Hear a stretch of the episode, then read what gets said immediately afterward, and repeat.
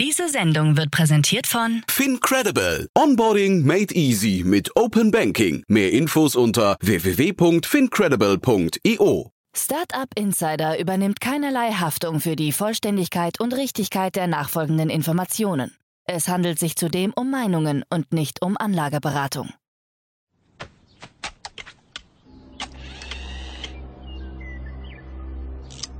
To infinity and beyond!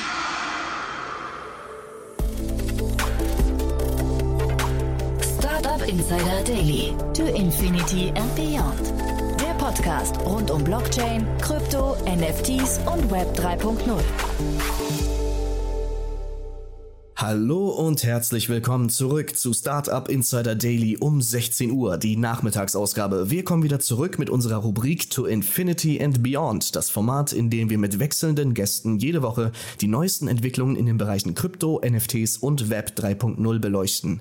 Neben vielen aktuellen und relevanten News aus der Krypto- und Blockchain-Welt haben Kerstin Eismann und Daniel Höpfner gemeinsam mit Jan Thomas in dieser Folge das Thema digitale Identitäten analysiert. Hierzu haben sie sich Adrian Dirk eingeladen, der das ID-Union-Konsortium mit aufgebaut hat, in welchem er für die Mitgliedsverwaltung, die Kommunikation und die Nutzerakzeptanz verantwortlich ist. Digitalen Identitäten kommt in der dezentralisierten Web 3.0-Welt eine besondere Wichtigkeit zu. Warum dies so ist und was genau eine digitale Identität ist, erfahrt ihr gleich nach den Verbraucherhinweisen. Bis später. Werbung.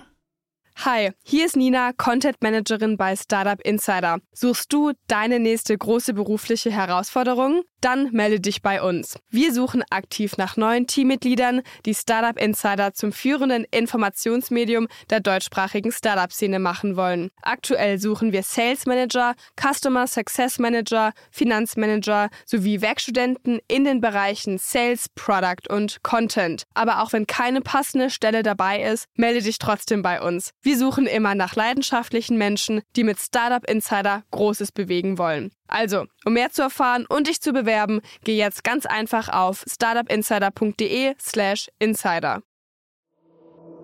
Startup Insider Daily. To Infinity and Beyond. Ja, herzlich willkommen zurück zu In, To Infinity and Beyond. Heute wieder mit Kerstin K. Eismann und Daniel Höpfner. Hallo, ihr beiden. Hallo, grüß dich.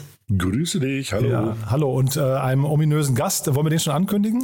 Ja, sehr gerne. Heute ist der Adrian Dirk bei uns. Ähm, äh, der gute Adrian kommt von ID Union, ähm, hat da auch das, äh, also heute geht es im Podcast auch um dezentrale Identitäten, hat hier das Konsortium mit aufgebaut, eines der großen Strahle-Projekte in Deutschland. Er hat einen technischen äh, Hintergrund und widmet sich wirklich schon seit äh, über sieben Jahren digitalen Wallets für Endanwender und äh, ist darüber hinaus auch bei Lisi aktiv. Ähm, das ist ja quasi das äh, Software-Tool äh, für äh, digitale Identitäten, also Interaktionen zwischen großen Corporates und ihren Kunden, aber auf dezentrale Art und Weise. Und da freuen wir uns sehr, dass wir den Adrian später dann auch bei uns haben. Mhm.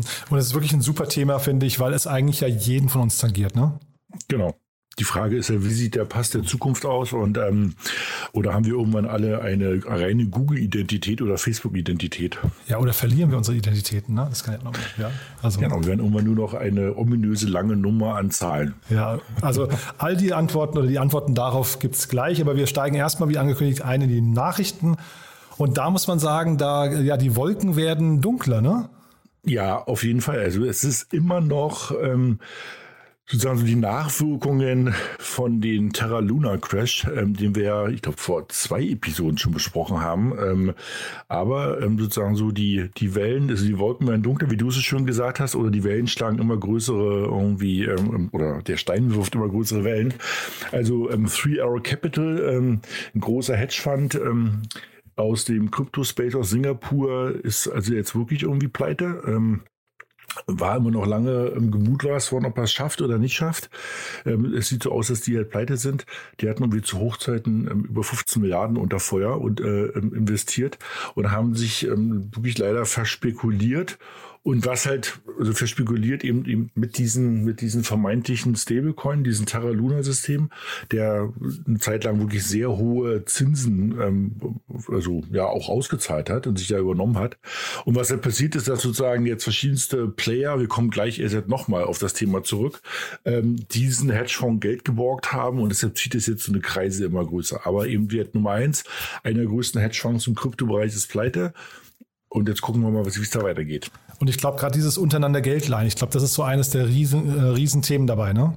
Ja, ja. Also das muss man sich auch so ein bisschen in den Kopf fassen, ja, wie da teilweise untereinander sich Geld geliehen wurde und ähm, teilweise wieder zurückgeliehen wurde und dann so, das, das haben sich so hochgedreht und da musst du sagen, ja, also wenn man überlegt, dass da ähm, Vollprofis am Werk sind, ähm, die ähm, ja, die haben jegliche Risiko empfinden und jegliche, ähm, also internes Controlling lässt komplett zu Wunsch übrig. Hm. Ja, wenn die Gier, wenn die Gier siegt, ne? Ja, Gier frisst Hirn. ist so, ne? naja, kommen wir zum nächsten Thema. Äh, okay, da hast du was Spannendes mitgebracht, finde ich. Äh, genau, also Gott sei Dank, endlich kommt ein bisschen Klarheit in die Reguli äh, Regulierung rein hier in Europa. Also Mika, Markets in Crypto Assets, hat sich jetzt nach mehr, mehreren Monaten und Wochen doch durchgerungen, ein einheitliches Kryptoregelwerk an den Tag zu bringen. Hm, die Regeln sind teilweise recht hart, aber dennoch kann, wie ich finde, die Branche schon so ein bisschen auf, äh, aufatmen, weil nichts ist schlimmer als quasi ein Markt, der nicht reguliert ist, weil es dann auch für Institutionelle schwierig ist, äh, diesen neuen Kryptoweg auch einzuschlagen.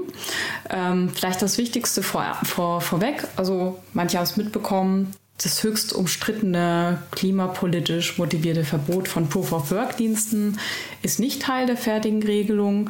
Also Bitcoin bleibt in Europa also weiterhin erlaubt.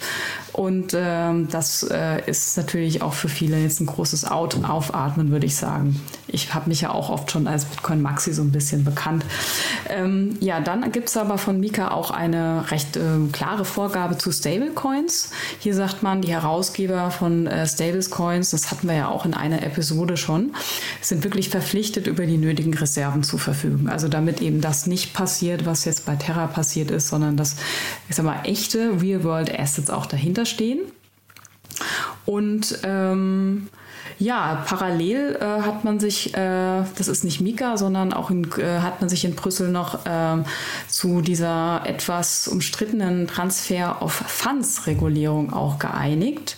Ähm, hier hat man halt gesagt, ähm, dass das, äh, hat man gesagt, dass unhosted Wallets, also eine Metamask zum Beispiel, war ja mal die Diskussion, ähm, dass jeder, der über eine Wallet verfügt und Transaktionen machen will, auch ein KYC machen muss und sich authentifizieren muss. Aber das ist ja eigentlich entgegen dieser großen Peer-to-Peer-Philosophie.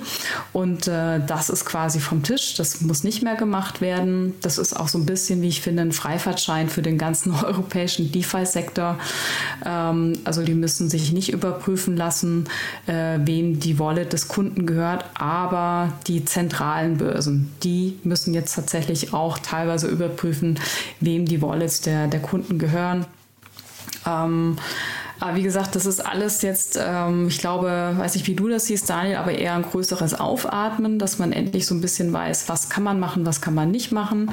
Gerade DeFi finde ich super. Entweder man hat es noch nicht so richtig begriffen, aber DeFi ist noch nicht richtig reguliert. Und was ich auch spannend finde, dass sich gerade die FDP auch recht stark macht. Ähm, hier im Bereich ja. äh, DeFi und Fintech, äh, Krypto sich weiter auszubauen. Wie du richtig sagst, ne? also ich glaube, der, der, der, der, große, der große Vorteil ist, dass jetzt erstmal was auf dem Papier steht. Ja. Ne? Also wir reden ja jetzt irgendwie mehreren Jahren davon, dass das reguliert wird. Und da gingen ja die Fantasien von ähm, komplett eng und äh, die, was du gesagt hast, ne? dieser Verbot von Proof of Work, was bedeuten würde, ein Verbot von Bitcoin, von dieser einzelnen Währung. Ähm, das ist ein Glück wert vom Tisch und weil das würde auch sozusagen viele ähm, Ideen und auch so ein bisschen so die, das ist ja sozusagen die Urmutter, wenn man so möchte, im Kryptobereich. Wenn man das verbieten würde, wäre halt irgendwie nicht so richtig cool. Ähm, viele Sachen verstehe ich, ne? also diese unhosted Wallet ähm, ab gewissen Höhen, dass sobald ähm, dort von, von den Exchanges Geld kommt, müssen sie wissen, von wem das ist. Also ich finde es super, dass sie jetzt wissen, ähm, dass da Regulierung da ist und gerade im Zuge jetzt von den ähm, teilweise ganz schön großen Pleiten, die wir ja hatten, ähm, ist es zumindest die, ein Schritt in die richtige Richtung. Und es kann eigentlich in unserem Markt, also dem Kryptomarkt, eigentlich nur zuträglich sein. Jetzt könnte man natürlich unken, es kommt relativ spät, ne? weil, ähm, also du hast gerade die Pleiten angesprochen, die wir jetzt auch, die, ne, die, die Einschläge ja. sind ja gerade relativ nah und, und in einer massiven Heftigkeit.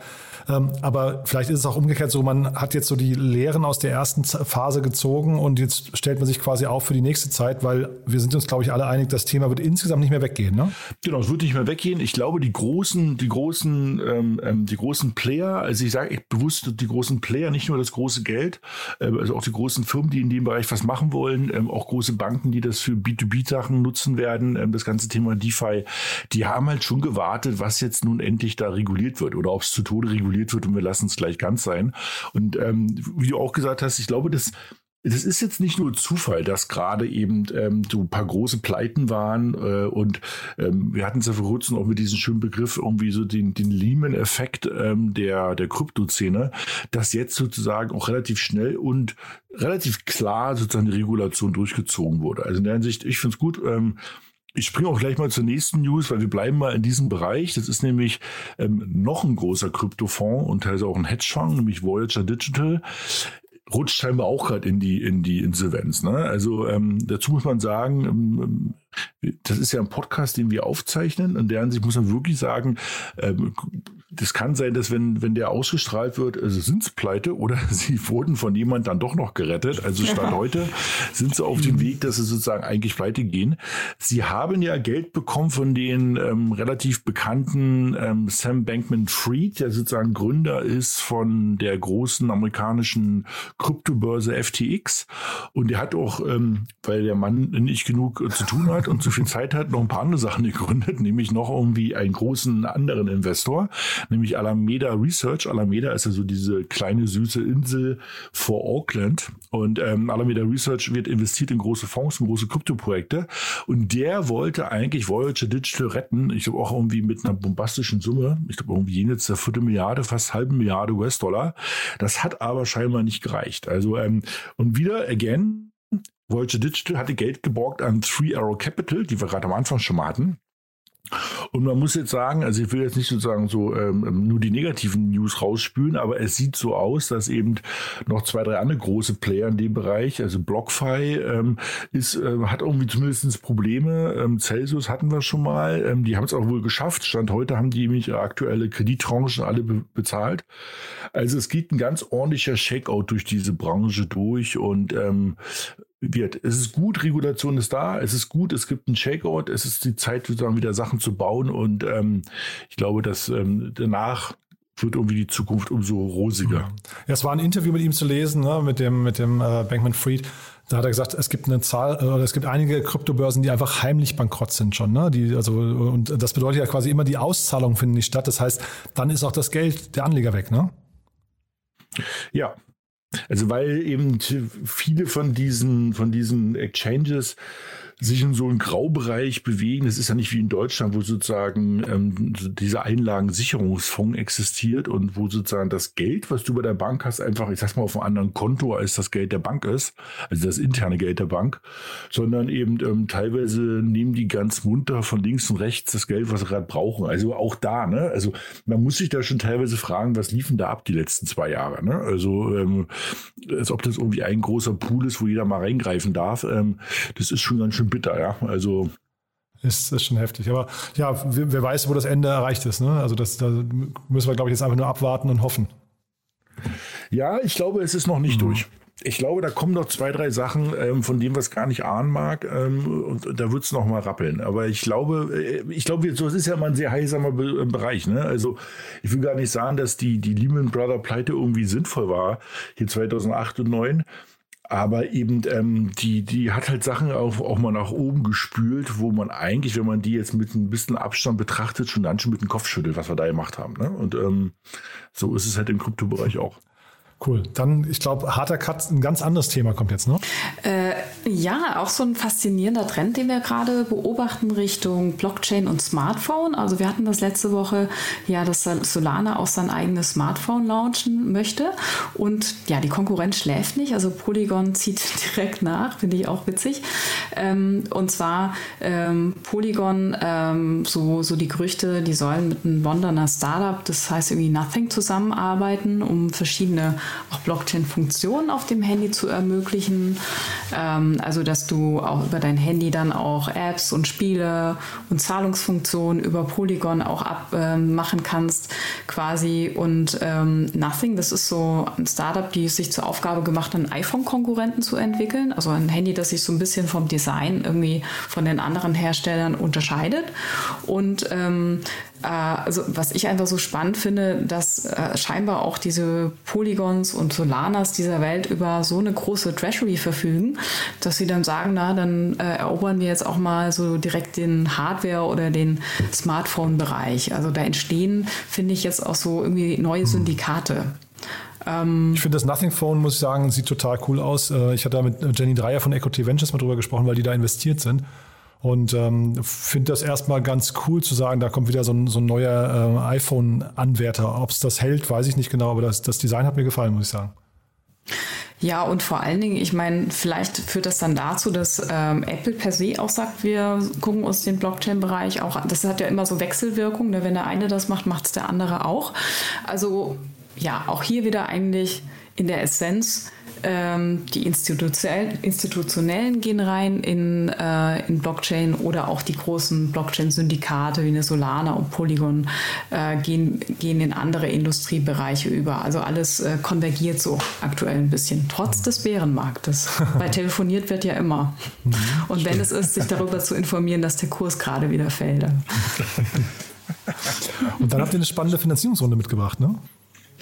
Genau, ne? Wir, also wir hatten es ja schon gerade gesagt, also in so Zeiten ist eigentlich das die Zeit, Sachen zu bauen. Ne? Ähm, und ähm, ich bin ja immer, wirklich, ich freue mich ja immer, wenn auch so ein bisschen Local-Sachen mal passieren. Und Peak, ähm, ein Berliner Krypto-Startup, die sitzen zwar auch eben remote überall, aber das ist schon ein Berliner Team und die sind sozusagen, die kommen von hier, ja, so ein bisschen ähm, Lokalpatriotismus mal, ähm, hat irgendwie sechs Millionen eingesammelt. Und ähm, der, also einer der Gründer, Leonard Dorlöchter, äh, wird ist in Berlin und ähm, ist ganz tief drin in dem ganzen Thema Web 3 und jetzt wird interessant und zwar Machine to Machine. Ne? Also das heißt, wie können Maschinen untereinander kommunizieren, Sachen abrechnen, ohne dass es irgendwelche großen zentralen Einheiten braucht und das eben hocheffizient. Ich gebe dir mal ein Beispiel. Ähm, ich habe zum Beispiel, also es ist jetzt ein reines fiktives Beispiel, ich habe unten an meiner Straße sagen wir, eine private Ladesäule und wenn jetzt die Key ähm, vorbeikommt und mit ihrem Auto dort laden will, kann sie es halt machen und ich werde direkt bezahlt, weil es ist meine Ladesäule. Das heißt, sozusagen so eine Maschine-to-Maschine-Kommunikation und Abrechnungen sind jetzt mal so ein einfaches Beispiel. Das kannst du halt in allen möglichen Bereichen haben. Ne? Also wenn die Key durch, durch meine Straße läuft, wo ich wohne und meinen WLAN-Router nutzt und darüber zum Beispiel im Internet surft, zahlt sie eben zwei, drei Cent an mich. Das heißt sozusagen so eine Modelle, die, die es ja alle schon mal gab in der Diskussion, aber die meistens aufgrund von ähm, zu viel Wasserkopf, sage ich mal, und zu viel Zentralität irgendwie ähm, nicht funktioniert haben, können mit Hilfe von eben hocheffizienten Blockchain-Themen äh, super laufen. Und da ist Peak super äh, positioniert und haben ja mit sechs Millionen auch eine ordentliche Runde eingesammelt und sind jetzt dabei ähm, zu bauen, mhm. zu machen. Finde ich, nee, find ich auch super. Ich wollte nur noch mal fragen, dass, dass die Geschwindigkeit der Marktdurchdringung, wie seht ihr die? Weil ich, äh, sag mal, diese Themen, dass irgendwie ich weiß nicht, eine, eine, ein Windrad oder sowas automatisch kommuniziert mit einem äh, Stromzähler oder sowas. Das äh, kenne ich schon, seit ich die Blockchain kenne, also keine Ahnung, ein paar Jahre auf jeden Fall. Ja, da, da gab es diese Beispiele schon. Jetzt kommt ein Startup mit der Seed-Runde. Erleben wir das noch, dass das passiert? Also wir haben ja alle vor, irgendwie dank unseres super gesunden Lebensstils 105 ja, so Jahre alt zu werden. ja, also, Nein, aber ich weiß, was du meinst. Also ähm, Ach, du, erleben wir das noch. Also ich, man, man hofft ja immer, dass es nächstes Jahr losgeht. Oh, genau. ne? Und ähm, das wird ein bisschen noch dauern, aber ähm, mein Gefühl ist, oder was heißt mein Gefühl? Ich glaube eben, dass wir bei Weitem mehr von so Sachen sehen oder gerade nicht sehen werden, wo es aber unten drunter eingebaut ist. Ich glaube sozusagen so dieses, wir gucken mal nach diesen mega Use Case Blockchain und dann geht sozusagen so ein leichter Singsang los und das Licht geht an und alle sagen, das ist mhm. er da.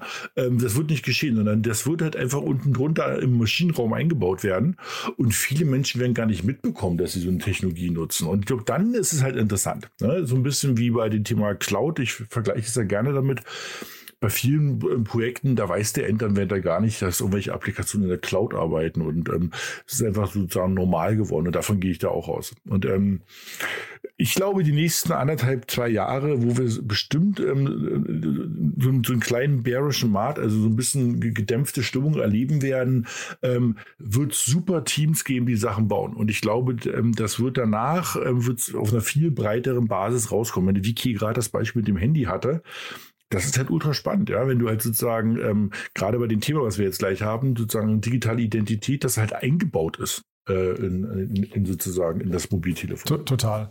Und ähm, ich hatte bei Peak eben nur den Gedanken, NFTs kannten wir ja vor einigen Jahren auch noch nicht. Ne? Das ging jetzt relativ schnell, deswegen wollte ich hier nur nochmal nachhaken, ob das sich schnell durchsetzen kann oder ob es vielleicht viel komplizierter ist auch als NFTs zum Beispiel.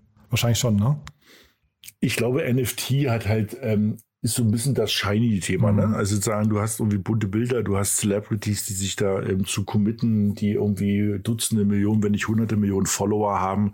Und wenn die jetzt sagen, ich stehe hier auf einem bunten Affen, sagen alle, oh wow. Ähm, Ach, wobei ich meinte auch diese ganzen Use Cases, die wir letztes Mal besprochen haben, Daniel, die haben mich schon sehr fasziniert, so. muss ich sagen. Ne? Aber, aber generell ja. die, das, die Anwendung NFTs gibt's ja noch nicht so lange, oder?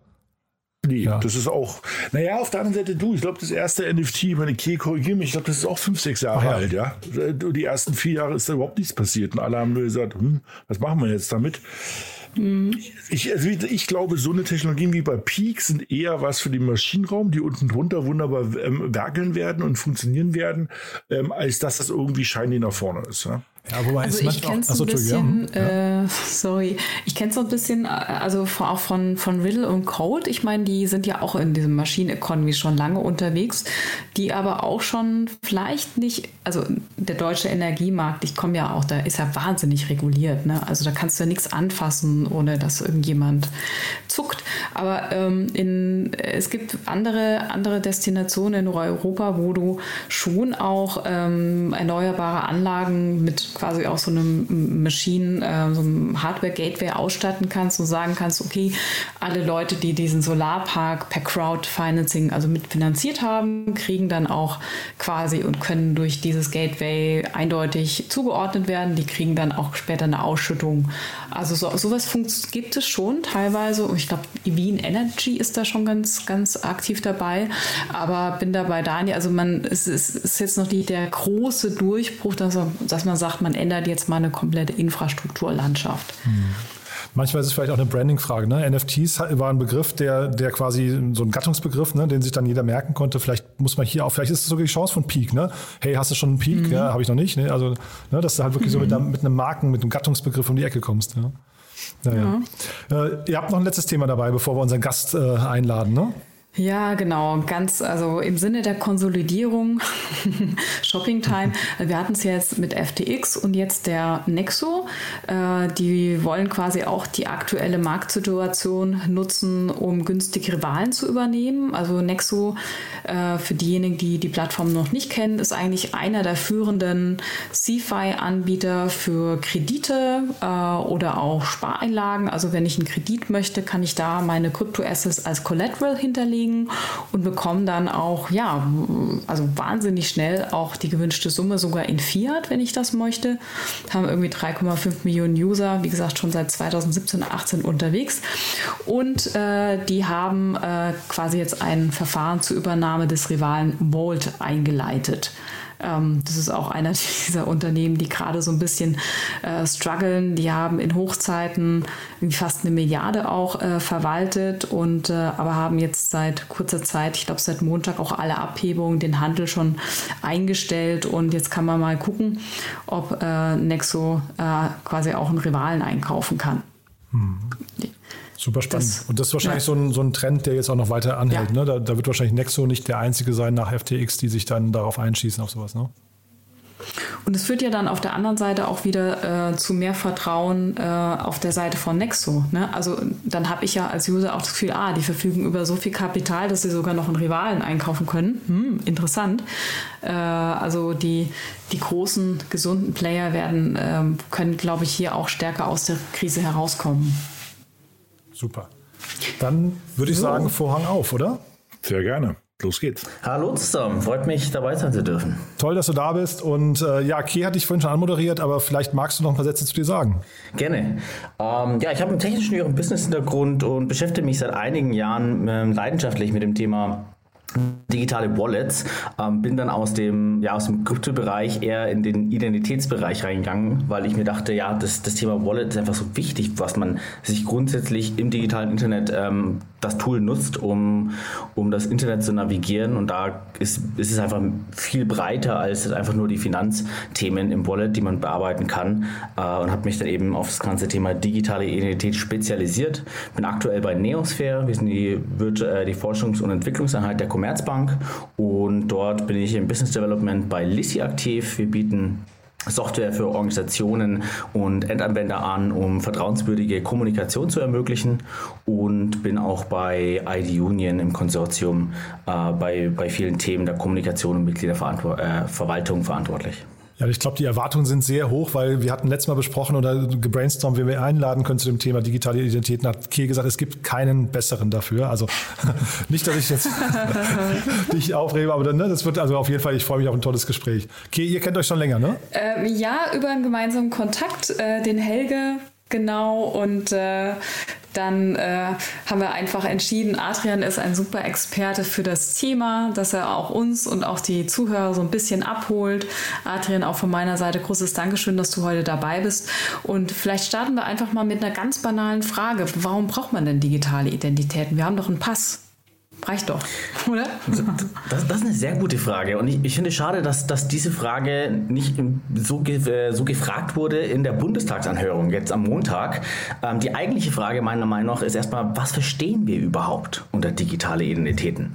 Dass äh, im, die Experten, die Sachverständigen in der Bundestagsanhörung haben darunter alle eine, eine vom Staat zur Verfügung gestellte äh, Identifizierungsmöglichkeit verstanden. Das heißt, dass ich die Online-Funktion des äh, des Personalausweises nutze. Und das ist aber, wenn wir ehrlich sind, eigentlich nur ein kleiner Teilaspekt. Weil nicht, mich im Internet auszuweisen und zum Beispiel ein Bankkonto zu öffnen, Klar, da, das ist wichtig, das muss gegeben sein und äh, das ist cool, wenn ich das kann. Aber wenn ich nur das kann sozusagen, dann fehlt mir so viel. Das heißt, das ganze Thema Authentifizierung, also der klassische Login, das, äh, das ist noch ein wichtiges Thema. Aber auch natürlich die Summe aller Nachweise die natürlich nicht nur von der öffentlichen Hand kommen, sondern das kann natürlich auch mein, mein Arbeitszeugnis sein oder sonstige andere Dokumente, eine Versicherungsdokument, ein Policy oder sonstiges. Ähm, das heißt, das zählt auch dazu. Und dann gibt es natürlich äh, grundsätzlich noch andere mentale Modelle der digitalen Identität. Das heißt, zum Beispiel auch die Beziehungen, die ich habe, sind super wichtig. Nach dem Motto, wenn ich ein, ein Angestellter einer Firma bin, es macht es einen sehr großen Unterschied, äh, wie ich in dieser Beziehung stehe. Bin ich, der, bin ich der Praktikant oder der Geschäftsführer? Wenn ich der Geschäftsführer bin zum Beispiel, dann werden meine Tweets vielleicht auch als, ähm, als Meinung der, der, der Organisation gesehen. Und wie kommuniziere ich mit dieser Organisation? Äh, ein anderes mentales Modell ist zum Beispiel auch die, das, das Raum-Zeit-Gedanken. Das heißt, meine, meine digitale Identität, die habe ich in der Vergangenheit aufgebaut. Ich habe mir eine Reputation aufgebaut und die nutze ich aktuell und die ist mir auch weiterhin in der, in der Zukunft, ist die weiterhin nützlich für mich. Nur trotzdem die Frage, ähm, ich habe ja sozusagen heutzutage die Möglichkeit, ähm, mich über mein Facebook-Login zu ähm, überall zu autorisieren oder Google oder irgendwelche anderen Sachen. Warum jetzt noch eine dritte digitale Identität? Warum nutzen wir nicht weiterhin die von den beiden großen? Äh, das ist, das ist auch, das ist keine, das ist per se eigentlich nicht keine, keine digitale Identität, auch wieder, es ist ein Teilaspekt davon. Es mhm. ist eine Möglichkeit der Authentifizierung. Und, und Identifizierung fragt, wer bist du? Authentifizierung fragt, bist du es wieder? Das heißt, ähm, wir nutzen für Authentifizierung aktuell Benutzername und Passwort. Das ist so mhm. das, das ganz, ganz klassische. Jetzt gehen wir darüber über, äh, mehr nutzerzentrierte Formen zu nutzen, wie eben Login mit Facebook, Login mit Google. Und das, äh, das ersetzt einfach nur das Passwort, äh, beweist aber nicht eigentlich, wer du bist, sondern einfach nur, dass du es wieder bist, ohne dass die Partei dich zwangsweise wirklich kennt. Ja, und äh, vielleicht, vielleicht will man das ja auch nicht. Ne? Ich glaube, das ist ja so mein Punkt, wo ich sage, will man denn, dass Facebook oder Google eigentlich immer weiß, welchen digitalen Dienst ich da draußen nutze, weil bei denen es immer auf der Serverseite Ping macht, wenn ich mich sozusagen in irgendwelche Foren, Diskussionsräume, Dienste, Webseiten einlogge. Ne? Also das ist ja auch so ein Punkt, wo, glaube ich, gerade die letzten Jahre ähm, die Sensibilität von uns allen sehr gesteigert wurde, zu sagen, nee, Facebook muss nicht alles von mir wissen. Ja, also, ähm, sondern ich kann mich vielleicht auch äh, mit anderen digitalen Identitäten irgendwo einloggen. Ja? Oh, und das ist ein Knackpunkt hier, wo wir sagen, wenn wir diese wenn wir diese Authentifizierungsmechanismen nutzen, dann haben wir A natürlich genau das Problem, dass wir mit diesen Anbietern, die diesen Service zur Verfügung stellen, sehr ähm, Benutzer, äh, ja, sehr spezifische Daten teilen über unser Verhalten, die dann wieder verwendet werden, um ähm, ja, und für uns Marketing ähm, zu machen. Äh, und wir begeben uns auch in Abhängigkeit. Das heißt, wenn ähm, Google, Facebook oder welcher Anbieter auch immer verwendet wird, entscheidet, äh, dass, dass der Account von mir gesperrt wird, dann habe ich dann auch ein Problem, mich in die anderen Accounts einzuloggen ähm, weil man eben mein Hauptaccount sozusagen gesperrt wurde. Ja, wo stehen wir denn als Deutschland? Ja, ich meine, wir schimpfen ja in Deutschland immer über ähm, den Grad der Digitalisierung. Ähm, ich persönlich glaube ja zu Recht, ähm, wenn man auf andere Länder guckt, sind sie gefühlt alle schon viel, viel weiter. Und jetzt nicht nur so ein, so ein bisschen weiter, sondern bei manchen Ländern hat man das Gefühl, dass die ja irgendwie 10 Jahre, 15 Jahre teilweise ahead sind von dem, wo wir als Deutschland stehen. Ja, also kannst du da zwei, drei Worte sagen, äh, zwei, drei Worte dazu sagen? Auch vielleicht zu dem Thema, du, du hattest es am Anfang gesagt, dieser digitale Personalausweis. Also ich, ich, hatte, ich habe die digitale Personalausweisfunktion, ich glaube, ein einziges Mal genutzt in den letzten fünf, sechs Jahren. Leider bisher noch nicht irgendwo sinnvoll sonst nutzen können. Das war irgendwie nur die Bestellung eines Führungszeugnisses und das ist schon ganz schön traurig. Woran liegt es denn? Ähm, ja, wenn man sich das Thema Identif hoheitliche Identifizierung anschaut, ähm, dann haben wir, wie gesagt, diesen, diesen Personalausweis, den, die Online-Funktion des Personalausweises. Aktuell haben wir da eine, eine Marktdurchdringung von ca. 9% der Bürger in Deutschland, die diese Funktion aktiviert haben. Und jetzt ist der schon aber auch seit zwölf Jahren zur Verfügung gestellt. Und da gibt es jetzt verschiedenste äh, Gründe, warum das eben nicht wirklich angenommen ist. Ähm, das ist, dass es zum Teil die Nutzer ähm, die Nutzererfahrungen dazu, dass es halt einfach nicht so einfach bedienbar ist. Es ist zum Teil, ähm, dass es für die Organisationen nicht so einfach ist, dieses, äh, dieses, diese Funktion auch anzubieten mit den Berechtigungszertifikaten, die man äh, von der Bundesdruckerei bzw. die Trust braucht. Und aber auch, dass es eben eine so hohe Anforderung auch ein bisschen an die Sicherheit stellt, ähm, dass viele Nutzer so ein bisschen überfordert sind und dann eigentlich doch wieder ähm, andere Wege nutzen, sage ich mal, und dass das dann im Ganzen dann doch wieder zu einer unsicheren äh, Gesellschaft führt. Und wenn man das mal vergleicht, ähm, haben wir sozusagen diesen, diesen Smart Card Ansatz, dass man eben einen Chip benutzt in, eine, in einer Karte, der als äh, secure, äh, als Sicherheitselement dient. Ähm, und da das machen andere Mitgliedstaaten der Europäischen Union auch ähnlich. Es gibt aber auch natürlich ganz andere Verfahren, äh, NEM-ID oder die Bank-ID in Schweden beziehungsweise Dänemark. Die haben eine sehr höhere Marktdurchdringung. Da haben sich zum Beispiel die, die, die Banken zusammengeschlossen und haben einen Authentifizierungs- wie auch Identifizierungsdienst damit angebo äh, angebunden. Und und der wurde wesentlich erfolgreicher äh, angenommen, hatte am Anfang aber auch weniger Sicherheitselemente. Das heißt, der, der deutsche Personalausweis war weit seiner Zeit voraus ähm, und, und hat direkt, sag ich mal, mit einem sehr hohen ähm, Sicherheitslevel angefangen, was gut ist, was man auf, was man nicht zwangsweise kritisieren kann. Ähm, und jetzt muss man hier und da natürlich noch die, die Stellschrauben stellen, ähm, das Angebot erweitern, äh, es leichter nutzbar machen und so weiter. Äh, und, und dafür plädieren wir auch, dass man weiterhin diesen Personalausweis nutzt und dass wir den verbessern. Aber wir müssen uns auch äh, bewusst sein, dass es nicht nur mit diesem Personalausweis klappt, sondern dass wir ein Ökosystem brauchen, was äh, noch flexibler ist und, und andere äh, Facetten der digitalen Identität, sondern nicht, nicht nur die Identifizierung äh, eben löst. Stichwort auch ID Union, Adrian. Vielleicht kannst du auch da mal so ein bisschen äh, uns und den Zuhörern mal erklären, was genau, was ist das eigentlich? Ähm, was habt ihr da vor? Das klingt ja erstmal ziemlich groß, eine Union. Ja, ähm, generell, um Kontext zu geben, ähm, wir sind ein, ein Förderprojekt im Innovationswettbewerb Schaufenster sichere digitale Identitäten von, äh, vom Bundesministerium für Wirtschaft und Klimaschutz.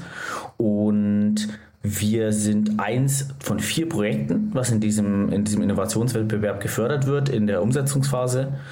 Und wir, ID Union, sind ein Zusammenschluss aus verschiedensten Partnern, äh, aus verschiedensten Organisationen, die zum Teil ähm, aus der öffentlichen Hand kommen, wie der Stadt Köln zum Beispiel, dem Senat äh, Berlin oder auch andere Partner äh, wie die Bundesdruckerei.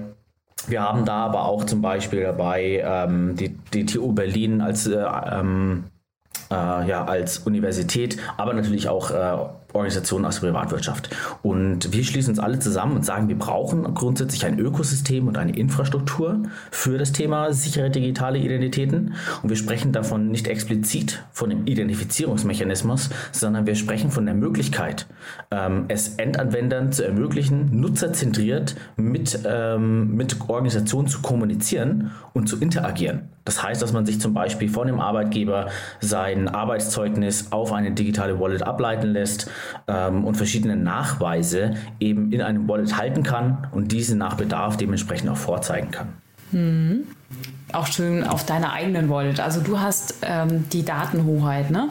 Die Urkunde, das Zeugnis liegt dann bei dir und du kannst entscheiden als äh, User, ob du das äh, freigeben willst, ob du anderen den Zugriff geben willst und nicht umgekehrt, wie wir es ja aktuell haben, dass äh, die großen Player wie eine Facebook quasi ja, das Spiel so ein bisschen andersrum drehen.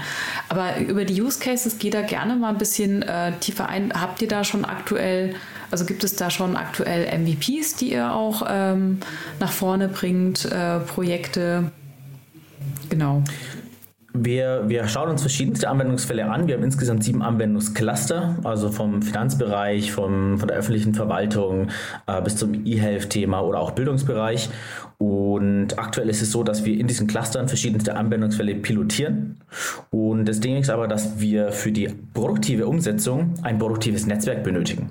Und dieses Netzwerk, äh, wir haben ein solches Netzwerk, das läuft seit äh, rund zwei Jahren im, im, Testbetrieb. Und wir brauchen aber für das Netzwerk eine, eine Governance Authority, also eine juristische Einheit, eine, eine, eine Legal Einheit, die im Endeffekt dass die Governance für das, das Netzwerk macht. Das heißt, die Regeln äh, schafft für, äh, für die verschiedenen Parteien ähm, und ein, ein, ein, klares rechtliches Rahmenwerk zur Verfügung stellt. Und da sind wir gerade dabei, eine europäische Genossenschaft zu gründen, die im Endeffekt dort äh, als, als diese rechtliche Einheit ähm, ja, fungiert und aber noch sehr demokratisch aufgebaut ist und dann auch das technische Netzwerk im Produktivbetrieb zur Verfügung stellt. Aktuell Anwendungsfälle, die wir haben, ähm, ist zum Beispiel, dass wir ähm, äh, B2B-Anwendungsfälle machen, dass wir Lieferketten mehr Transparenz mit reinbringen, indem wir zum Beispiel ähm, Zertifikate von verschiedenen Herstellern oder Entwicklern innerhalb von einer Lieferkette ähm, es ermöglichen, ähm, genauere Angaben über CO2-Verbrauch zu machen. Oder, oder auch, dass wir das Lieferanten-Onboarding vereinfachen, dass eine Organisation, also ein Lieferant, sich bei einem anderen, ähm, bei einer anderen Organisation ausweist und zum Beispiel auch eine verifizierte IBAN mitbringt. Vielleicht da würde ich ein bisschen gerne, also wie funktioniert, wer attestiert dann äh, auch äh, wen? Ne? Das ist auch so ein bisschen Peer-to-Peer, glaube ich, dass äh, andere, andere Institutionen verifiz äh, verifizieren dann, dass ich als ähm, Lebensmittelhändler quasi glutenfreie Produkte oder sowas auch anbiete. Kannst du das ein bisschen nochmal ausschmücken? Genau, es gibt immer einen Aussteller eines Nachweises, einen Halter eines Nachweises mhm. und ein, eine Relying Party, die diesen Anweis nach, anfragt und sozusagen diesen verifiziert, der auch Verifizierer genannt wird. Und natürlich ist es am Anfang stellt sich die Frage, braucht man überhaupt diesen Nachweis? Der braucht, wer konsumiert diesen? Und welche Anforderungen bestehen an diesen Nachweis? Das heißt, äh, wenn ich zum Beispiel, wenn wir jetzt mal bei den natürlichen Personen bleiben, ähm, mich ausweisen möchte, das ist die Bundesdruckerei, die die Hoheit hat, äh, mhm. diesen auszustellen. Bei den juristischen Personen schaut es wieder anders aus. Das ist zum Beispiel der Handelsregisterauszug, äh, was der, was der ähm, ja, wo, wo die solche, genau solche Themen ausgestellt werden. Ähm, und da gibt es aber auch wieder verschiedenste Möglichkeiten, da Vertrauen reinzubringen. Da gibt es zum Beispiel noch die GLIFE, die Global Legal Entity Identifier Foundation, äh, mit der man dann auch sogenannte Verifiable Legal Entity Identifiers ausstellen kann. Das heißt, da kann man dann, gibt es verschiedene Mittel und Wege sozusagen, wo man das Vertrauen in das System bekommt.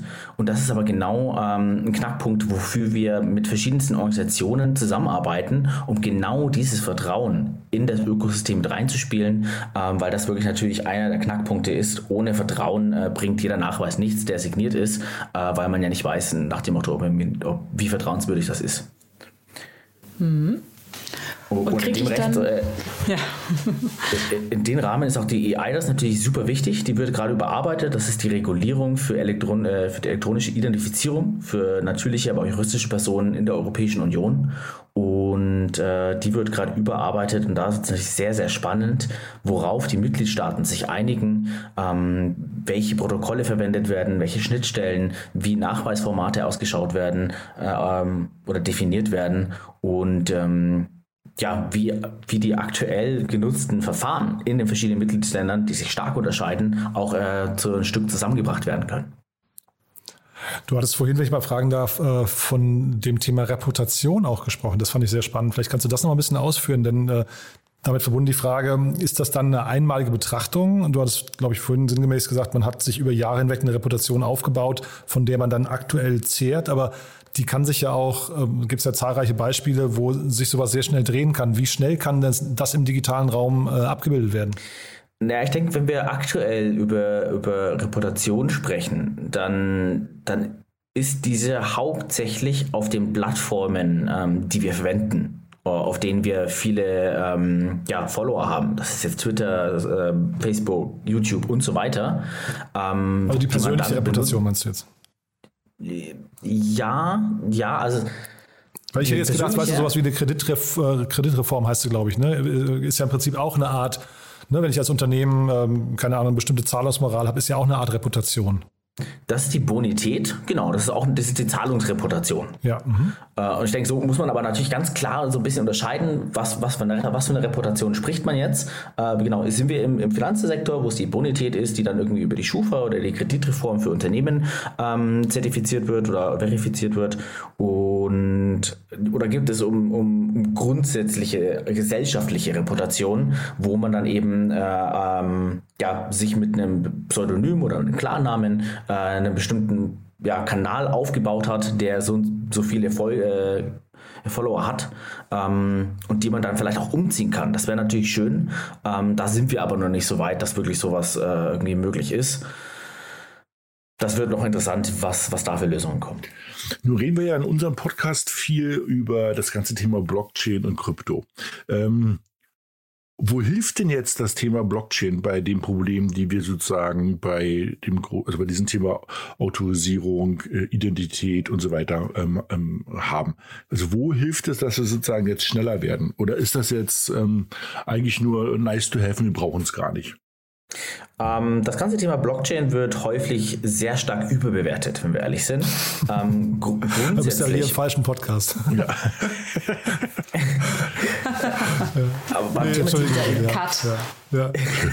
beim Thema Digitalität ist, ist, es in meiner Meinung nach viel, viel wichtiger oder allgemein bei, bei vielen Blockchain-Netzwerken ist das der Peer-to-Peer-Aspekt, dass man sich Ende zu Ende direkt austauschen kann und die Daten trotzdem verifizieren kann. Dieser Aspekt ist so viel wichtiger als am Ende die Blockchain. Bei Ethereum mag das vielleicht in dem Fall anders sein, weil die, die EVM und was nicht alles sehr viel, sehr viel Probleme löst und, und viel ähm, ja, viele Aufgaben übernehmen. Bei uns ist das aber bewusst nicht der Fall. Das heißt, wir versuchen die Funktionen, die wir mit, einer, mit diesem verteilten dezentralen Netzwerk abbilden, ähm, da, möglichst klein zu halten. Das heißt, wir nutzen das primär als dezentrale Public Key Infrastruktur.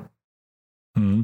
Aber ich meine, ähm, ist nicht die Idee halt, dass man, um ähm, man soweit ist, dass man bestimmte Autorisierungen ähm, von einer Stelle bekommt, die mich vorher schon autorisiert hat. Ne? Also sozusagen, äh, vielleicht muss man mal ganz kurz irgendwie unterscheiden zwischen identifizieren, authentifizieren und autorisieren. Ähm, ähm, also ich habe da immer so ein nettes Beispiel dazu. Also ich gehe in die Bar und dann irgendwie zeige ich zum ersten Mal, weil ich halt irgendwie noch so jung aussehe mit meinem Personalausweis. Das ist dann die Identifikation, dass ich sozusagen, äh, wenn ich das nächste Mal reinkomme und die Barfrau oder der Barherr mich erkennt, dann ist es die Authentifizierung, weil sie sehen, ich bin sozusagen wieder da. Das ist das Login-Beispiel.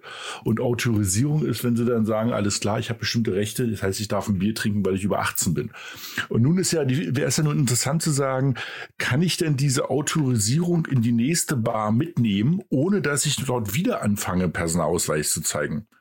Weißt du, was ich meine? Das ist doch der interessante Punkt. Also, wo ich sozusagen meine, meinen Personalausweis oder du hattest vorhin das schöne Beispiel mit den, Han äh, Handelsregister-Auszug äh, für die Firmen ich mich nicht immer wieder neu ähm, identifizieren und autorisieren lassen muss bei irgendwelchen Diensten, sondern wo ich sozusagen irgendwie so, eine, so ein Zertifikat mitnehmen kann und eben ähm, beweise, dass ich eine Firma bin. Ist das nicht irgendwie auch so ein Ziel ähm, von so ähm, von den neuen digitalen Identitäten und den dezentralen Identitäten oder ist das zu weit gegriffen? Äh, das, das kann man auf jeden Fall mit dazu nehmen. Äh, ich denke, man muss da ein bisschen auch differenziert das Ganze betrachten. Auch die Autorisierung liegt ja immer in, in, in der Hand der Organisation oder der Partei, die im Endeffekt ähm, genau dieses Recht vergibt oder den Zugriff auf etwas ergibt. Und, genau. mhm. und wir können es dann eben den, den Zugriff auf darauf machen, dezentral abbilden, indem wir es zum Beispiel ein Zertifikat ausstellen Nachweis, ähm, dass man über bestimmte Attribute verfügt, dass man zum Beispiel eine, eine, ähm, ein bestimmtes Trust-Niveau hat, dass man bestimmte Eigenschaften hat, die eben Zugang gewähren. Das kann zum Beispiel sagen, ich bin Student und deswegen, weil ich Student bin, habe ich dann Zugriff auf die Bibliothek, habe Zugriff auf, auf verschiedene äh, Kursanmeldungen und so weiter, ähm, ohne dass jetzt aber, sag ich mal, immer abgefragt werden muss bei der, bei der zentralen Universität, ist der wirklich Student, sondern das kann sozusagen die, die überprüfende Partei äh, kann in der dezentralen Infrastruktur nachschauen, kann überprüfen, okay, passt, ich sehe, dass dieses, äh, dieser Nachweis verifizierbar ist und muss nicht extra bei der Universität nachfragen oder bei wem auch immer, das, äh, wer auch immer das, äh, den Nachweis ausgegeben hat und kann somit eine Autorisierung auf, äh, auf bestimmte Ressourcen oder Informationen geben und da ist schon ein, einer der Knackpunkte, warum wir sagen, dass eine verteilte Daten, äh, Datenhaltung und Struktur da sehr von Vorteil ist, weil wir eben genau vermeiden möchten, dass eine verifizierende Partei immer zur ausstellenden Partei Kontakt aufnehmen muss, um eine Information zu überprüfen. Das ist ganz wichtig. Hm. Wann ist denn aus deiner Sicht eine digitale Identität, vor allem jetzt im privaten Bereich, vollständig? Was sind denn so die Kernbestandteile, die zu einer hundertprozentigen Abdeckung dazugehören? Ich denke, das ist, das ist äh, eine, eine Frage, die, die immer weiter wächst. Ich denke, äh, selbst wenn wir jetzt uns heute uns überlegen, was gehört denn da alles dazu und eine Liste machen würden, dann würde sie in einem Jahr, wäre wär die vielleicht nur noch wieder 70 Prozent vollständig. Es kommen immer noch so viele neue Themen dazu. Echt, ja? Ähm, dass das dass, äh, dass einfach schwierig zu beurteilen ist. Zum Beispiel nehmen wir mal das Beispiel E-Mail. Aktuell sind wir super stark abhängig von der E-Mail und wir benutzen sie äh, äh für die also für die Autorisierung, äh, Authentifizierung ähm, bei bestimmten Diensten als Benutzername zum Beispiel, um uns dort anzumelden. Wir nutzen sie bei Newslettern, um, um kontaktiert zu werden. Und und E-Mail ist so gut wie das Tool ist, so schlecht ist es aber auch zum Beispiel, wenn es darum geht, Korrelation zu verhindern. Das heißt, ich möchte ja nicht irgendwie meine E-Mail, die ich jetzt irgendwie auch äh, für die private Kommunikation nutze, bei jedem Newsletter rausgeben oder irgendwie bei jeder Seite angeben, der ich vielleicht noch gar nicht vertraue und gar nicht weiß, wie die meine E-Mail weitergeben. Und auf einmal kriege ich dann wieder Spam rein und was nicht alles. Ähm, das heißt, was wir zum Beispiel versuchen, ist, äh, dass man, dass man sagt, man hat einen dezentralen Identifikator. Nochmal kurz vielleicht zurück. Äh, ein Identifikator ist ein Mittel, ähm, mit dem man eine, eine, ein Objekt eindeutig identifizieren kann, einen bestimmten ähm, Adressraum. Äh, klassisch ist die E-Mail, die Telefonnummer, äh, eine Versicherungsnummer. Das sind alles Identifikatoren. Die liegen aber nicht in der Hoheit sozusagen des Nutzers, sondern sind immer von einer Autorität ausgestellt. Das kann der E-Mail-Provider sein, der Versicherungsprovider oder sonst wer. Wir möchten dezentrale Identifikatoren einführen, dass wir sagen, wir ähm, schaffen die Möglichkeit, dass du diese die Identifikatoren selber erzeugst. Die sind einmalig und nur für einen bestimmten Kontakt äh, vorgesehen. Das heißt, ich, ich gehe nur einen neuen Kontakt ein. Ähm, das ist, kann zum Beispiel jetzt ein Newsletter sein. Kreiere für diesen Kontakt einen, einen, Identifikator, gebe diesen an den Newsletter-Provider und ähm, kann darüber dann kommunizieren und muss mir nicht Gedanken machen, dass, äh, meine, dass ich irgendwie korrelierbar bin, dass ich identifizierbar bin oder dass äh, diese Daten weiterhin geteilt werden an andere und ich dann irgendwie einen Spam bekomme, den ich eigentlich nicht will. Weil ich kann den, den Identifikator einfach äh, löschen und dann kann ich mal nicht mehr darüber kontaktiert werden. Das heißt, da, da bilden sich immer neue Möglichkeiten, wie wir uns im Internet, äh, was das ganze Thema Identität, wo auch eben Kommunikation dazugehört, äh, weiterentwickeln. Und somit ähm, ist es äh, ja nicht möglich zu wissen, was wirklich in den nächsten Jahren kommt ähm, und, und zu wissen, was wirklich äh, 100% sind und was am Ende alles dazugehört, weil die Liste einfach unglaublich lang ist. Hm. Adrian, ich würde noch mal gern eine Kurve zur Token Economy machen. Und zwar, man könnte hier auch so weit gehen und sagen, dass man das äh, Verifizieren von Identitäten durch also Third Parties oder auch einfach durch andere Personen ähm, incentivieren könnte. Also jedes Mal, wenn ich ja, sage, das ist schon der Daniel Höfner, dass ich dafür auch quasi ein Goodie bekomme. Ist es auch äh, bei euch Teil oder was ist so deine Perspektive darauf?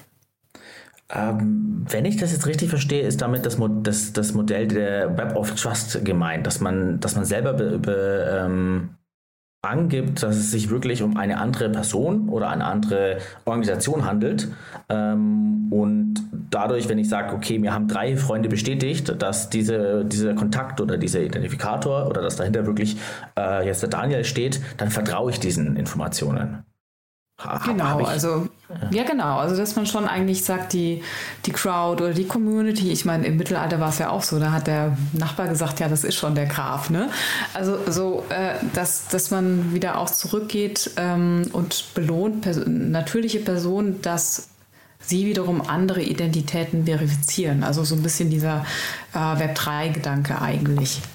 Ja, also ich, ich kenne das unter Web of Trust, ähm, das, das Konzept dazu. Ähm, Finde ich aber schwierig, wenn ich ehrlich bin. Das Problem ist, dass ähm, man eigentlich in diesem, wenn man über Vertrauensinfrastruktur dort spricht, ähm, ganz klare Vertrauensniveaus hat. In der AI das zum Beispiel haben wir Low, äh, Substantial und High. Und die haben dann ganz bestimmte Anforderungen. Und das BSI hat äh, auch dazu ein Eckpunktepapier geschrieben und haben ganz klar gesagt, dass man diese Web of Trust äh, an ähm, Mechanismen, dass die einfach nicht reif genug sind, dass die wirklich in der, in der Praxis verwendet werden können, ähm, weil man einfach keine Aussage wirklich über das Vertrauensniveau ähm, geben kann. Und da muss ich auch sagen, ich kenne selber keine Mechanismen, wo die das so gut funktioniert und das auch bewiesen werden kann, ähm, dass man darauf äh, vertrauen kann zu einem bestimmten Vertrauensniveau, wo sich dann auch große Institutionen oder die öffentliche Hand auch darauf stützen kann. Von daher äh, vielleicht im privaten Markt äh, in, in Ländern, wo das äh, die Infrastruktur nicht da ist, in Südamerika, in Afrika oder sowas, äh, könnte ich mir das schon vorstellen, ja. Ähm, mhm. Jetzt in mhm. Europa, wo, wo wir hochreguliert sind, eher weniger. Ja, ja. Mhm. Mhm. Sie hat ja das Thema schon, dass sozusagen andere Länder schon viel weiter sind. Ähm, wie weit sind denn die? Kannst du uns mal ein Beispiel geben, wo du sagst, also, ähm, also wie weit geht denn das Thema digitale Identität, ähm, vielleicht sogar schon Blockchain-basiert in anderen Ländern? Also was erwartet uns denn in zehn Jahren in Deutschland? Äh, auch schwierig. Ich denke, in zehn Jahren sind wir in Deutschland wesentlich weiter als, als vielleicht jetzt auch die, die Länder, die heutzutage sehr weit sind. Ähm, ein, ein, schönes Beispiel, jetzt, äh, als erstes Land der Welt hat äh, tatsächlich jetzt die Ukraine einen digitalen äh, Reisepass sozusagen rausgegeben. Ähm, den man in einem Wallet hält. Die, die App heißt DIA mit äh, Doppel-I und äh, dort kann man nicht nur den, den Reisepass halten, sondern auch zum Beispiel Führerschein, sein Covid-Zertifikat oder man kann auch direkt ähm, in der App angeben, wenn man äh, das, wenn das ein Gebäude zum Beispiel zerstört wurde und man zum Beispiel deswegen Hilfe vom Staat braucht. Man kann auch andere ähm, Informationen angeben, wo sich zum Beispiel russische Truppen befinden.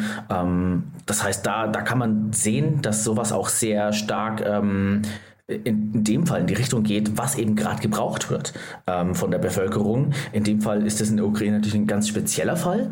Ähm, wie man aber dort äh, in dieser App sieht, ähm, kann man da auch sehr individuell auf die Bedürfnisse der Bürger ähm, eingehen und genau diese Möglichkeiten dann schaffen. Ähm, das, das, das ist schon auch sehr interessant zu sehen, ähm, dass man darüber dann, wie gesagt, auch sehr gut öffentliche Verwaltungsdienstleistungen anbieten kann. Ähm, Blockchain basiert in anderen Ländern. Ähm, in Estland, die hatten auch teilweise ein DLT-System integriert, wobei die auch davor schon auch eine, eine deutlich weitere Infrastruktur hatten. Ähm, ich denke, Estland ist immer so ein bisschen das Vorzeigemodell, wenn, wenn es darum geht, ähm, digitale Dienstleistungen abzubilden äh, mhm. von, einer, von einer digitalen Gesellschaft. Ähm, und die haben, äh, lustig, was man machen kann, man kann nicht heiraten und kein Haus kaufen. Da muss man vor Ort äh, wirklich da sein, äh, weil es einfach so wichtig ist. Äh, und sonst, äh, ich glaube, 1200 oder sowas äh, Dienstleistungen haben sie sonst alles digitalisiert. Ähm, und die haben aber die richtige Incentive-Struktur geschafft. Ich denke, das ist ganz wichtig, ähm, dass das zu schaffen, nicht nur, dass man es anbietet, sondern die Incentive-Struktur auch nach dem Motto, wenn du uns deine, deine äh, Steuererklärung schickst, äh, wenn das Papierform ist, dann musst du äh, irgendwie mindestens äh, äh, so und so viele Wochen oder vielleicht sogar Monate warten und es ist äh, dauert halt einfach viel länger, bis du Geld zurückbekommst als Bürger. Äh, wenn du es digital machst, dann dauert es irgendwie sechs Stunden, du hast dein Geld auf dem Konto von der Steuererklärung. Ach, das ist ja mega. Das ist ja sehr smart. Ja. Mhm. Bin ich sofort also, dabei. Ich glaube, das war ja die Frage von Key, von dir gerade, ne? nach dem Motto eben, kann man da Incentive-Strukturen schaffen, damit Leute das nutzen und Leute, die das irgendwie unterstützen oder Institutionen, die das irgendwie unterstützen, die werden halt dann eben mit irgendwelchen Coins, ich glaube, das war also ein bisschen die Idee, ne, ähm, ähm, sozusagen auch ja entlohnt. Ne? Und ähm, ja, wenn du schneller Geld kriegst vom Staat, ist natürlich auch, äh, das, das lohnt sich schon mal, klar. Woran liegt es denn in Deutschland? Muss, muss man jetzt diesen Aufruf rausbrüllen in dem Podcast und sagt, Leute, baut ähm, gute digitale Dienste, ähm, die alle sozusagen so einen digitalen Personalausweis ähm, ähm irgendwie integriert haben? Oder gibt es davon eigentlich genug und wie, man muss eher sagen, nutzt ihn? Oder also wo, wo klemmt es denn gerade? Ich denke, es sind sehr viele unterschiedliche Stellschrauben, wo wir ansetzen müssen. Der digitale Personalausweis ähm, kann es alleine nicht schaffen. Also klar, den müssen wir auch verbessern und wir sollten ihn weiterhin nutzen und er ist gut, aber er kann es allein nicht schaffen. Die Wirtschaft braucht mehr äh, als, den, als den Personalausweis. Und ähm, dazu gehört aber auch die ganze Bürokratie, die dahinter steckt. Wir haben häufig noch äh, Gesetze, die vorschreiben, dass verschiedene Dokumente in Papierform vorhanden sein müssen, zum Beispiel der Arbeitsvertrag. Und, und das ist einfach natürlich auch eine große bürokratische Hürde einfach noch da, ähm, dass, sich, dass sich viele ähm, Organisationen auch fragen, darf ich das jetzt? Was muss ich machen? Und machen erstmal äh, Wochen äh, Datenschutzanalysen, ähm, bis dann irgendwas vorangeht. Das heißt, ähm, was uns so ein bisschen fehlt, ist, ist diese, diese, diese Mentalität, einfach mal zu machen und auszuprobieren, was bei dem Thema Digitalität natürlich super gefährlich ist. Das muss man schon natürlich beachten, dass man da ähm, nicht nach dem Motto einfach mal drauf losmacht und einfach mal einen Hackathon draus macht und zu gucken, was passiert. Das, das, das natürlich äh, ein zweischneidiges Schwert. Ähm, dennoch, wenn wir uns weiterhin einfach so, ich sag mal, so langsam bewegen, dann klar, dann passiert halt einfach wenig. Ähm, deswegen muss man in manchen Aspekten einfach mal mutiger sein und, äh, und aber auch auf verschiedene Lösungen und auch vor allem auf ein, auf ein offenes Ökosystem setzen. Ich denke, das ist ganz wichtig, dass man nicht nur diesen hoheitlichen Aspekt sozusagen in Deutschland sieht, nach dem Motto, okay, Identifizierungsverfahren, hoheitlich, EID, cool, das passt alles, sondern noch weitergehen und sagen, wir brauchen einen technologieagnostischen Ansatz, um ein offenes Ökosystem für, für ganzheitliche digitale Identitäten zu schaffen, die eben auch Authentifizierung, Autorisierung, äh, wie auch das Thema Kommunikation und andere Aspekte Aspekte des, des echten, normalen, praktischen Lebens äh, mit beinhalten. Super. Ja, das ist ein ich super mal, Schlusswort. Wollte ich gerade sagen, mit Blick auf die Uhr würde ich auch sagen, das ist das perfekte Schlusswort. Ähm, ich fand es ein mega cooles Gespräch, muss ich sagen. Bin sehr gespannt, wo die Reise hingeht. Ich habe mich jetzt ein bisschen gewundert über die scheinbar nicht ganz so relevante ähm, äh, was ich, äh, Rolle, die die Blockchain da zu spielen hat, aber bin mal gespannt, wo da die Reise hingeht. Ich würde sagen, wir bleiben in Kontakt, Adrian. Vielen Dank, dass du da warst. Gerne, gerne. Hat mich gefreut. Hat Danke dir. großen Spaß gemacht. Danke dir. Tschüss. Super. Tschüss. Tschüss. Ja, und an euch beiden auch ganz großen Dank. Hat mir echt Spaß gemacht. Ich finde, Adrian war ein toller Gast, war ein spannendes Thema, fand ich, oder? Ja, also auf der einen Seite ist es erschreckend zu sehen, dass wir noch so weit entfernt sind. Auf der anderen Seite, er hat ein paar ganz gute Beispiele gebracht, wo er echt nochmal klar wird, wie notwendig es ist. Hm. Ja, und ich Tja. auch so in Anbetracht immer dem Thema Datenschutz, Datenhoheit, Perspektive des Kunden. Auch da müsste man ja eigentlich langsam kapieren, dass genau, das ist ja das Thema von dezentralen Identitäten. Ne? Ich, ich, das ist ja was Gutes für den Endkunden. Ich glaube, ähm, da da muss man noch ein bisschen dran arbeiten, dass, je, dass das jeder am Ende des Tages auch versteht. Hm. ich fand es auch super. Cool. Und apropos alles verstehen, das ist ja unsere Aufgabe hier. Ich weiß gar nicht, haben wir über das Thema vom nächsten Mal schon gesprochen, was wir da erklären möchten oder verständlich machen möchten? Ich glaube, haben wir noch nicht. Ähm, ich glaube, wir haben aktuell auch noch gar kein neues Thema, weil gerade so viel passiert ist irgendwie in letzter Zeit. Ähm, wir hatten ja sehr aktuell immer so das Terra Luna Thema und so. Mhm. Ähm, Dann würde ich sagen, wir lassen es auf uns zukommen und überraschen einfach unsere Hörer. Und so machen wir das. Ja? Genau. Super. Schön. Tschüss. Vielen Dank euch. Auf bald, ja? Ja. Tschüss, tschüss ihr zwei. Ciao. Werbung. Hi, ist Paul. Product Manager bei Startup Insider. Willst du wissen, welche Startups aus Hamburg, Mannheim oder vielleicht auch Bielefeld sich mit künstlicher Intelligenz beschäftigen? Oder wie zum Beispiel das Portfolio von Earlybird oder HV Capital aussieht? Entdecke all das und noch viel mehr auf unserer Plattform. Kostenlos und ohne Begrenzungen. Unsere Datenbank umfasst über 20.000 Profile aller relevanten Startups, Investoren und Personen, die darauf warten, von dir entdeckt zu werden. Also, wenn ich dein Interesse geweckt habe, schau einfach mal auf unserer Plattform vorbei unter startupinsider.de/slash insider. Startup Insider Daily to Infinity and Beyond. Der Expertendialog mit Daniel Höpfner und Kerstin Eismann rund ums Thema Krypto, Blockchain und Web 3.0. Das waren Kerstin Eismann, Daniel Höpfner, Jan Thomas und unser Gast Adrian Dirk in To Infinity and Beyond zum heutigen Thema digitale Identitäten. Startup Insider Daily verabschiedet sich für den heutigen Tag. Am Mikro war heute wieder für euch Levent Kellele. Ich sage vielen, vielen Dank fürs Zuhören und freue mich, wenn wir uns morgen früh wiederhören. Macht's gut und auf Diese Sendung wurde präsentiert von Fincredible. Onboarding made easy mit Open Banking. Mehr Infos unter www.fincredible.io. Wiedersehen.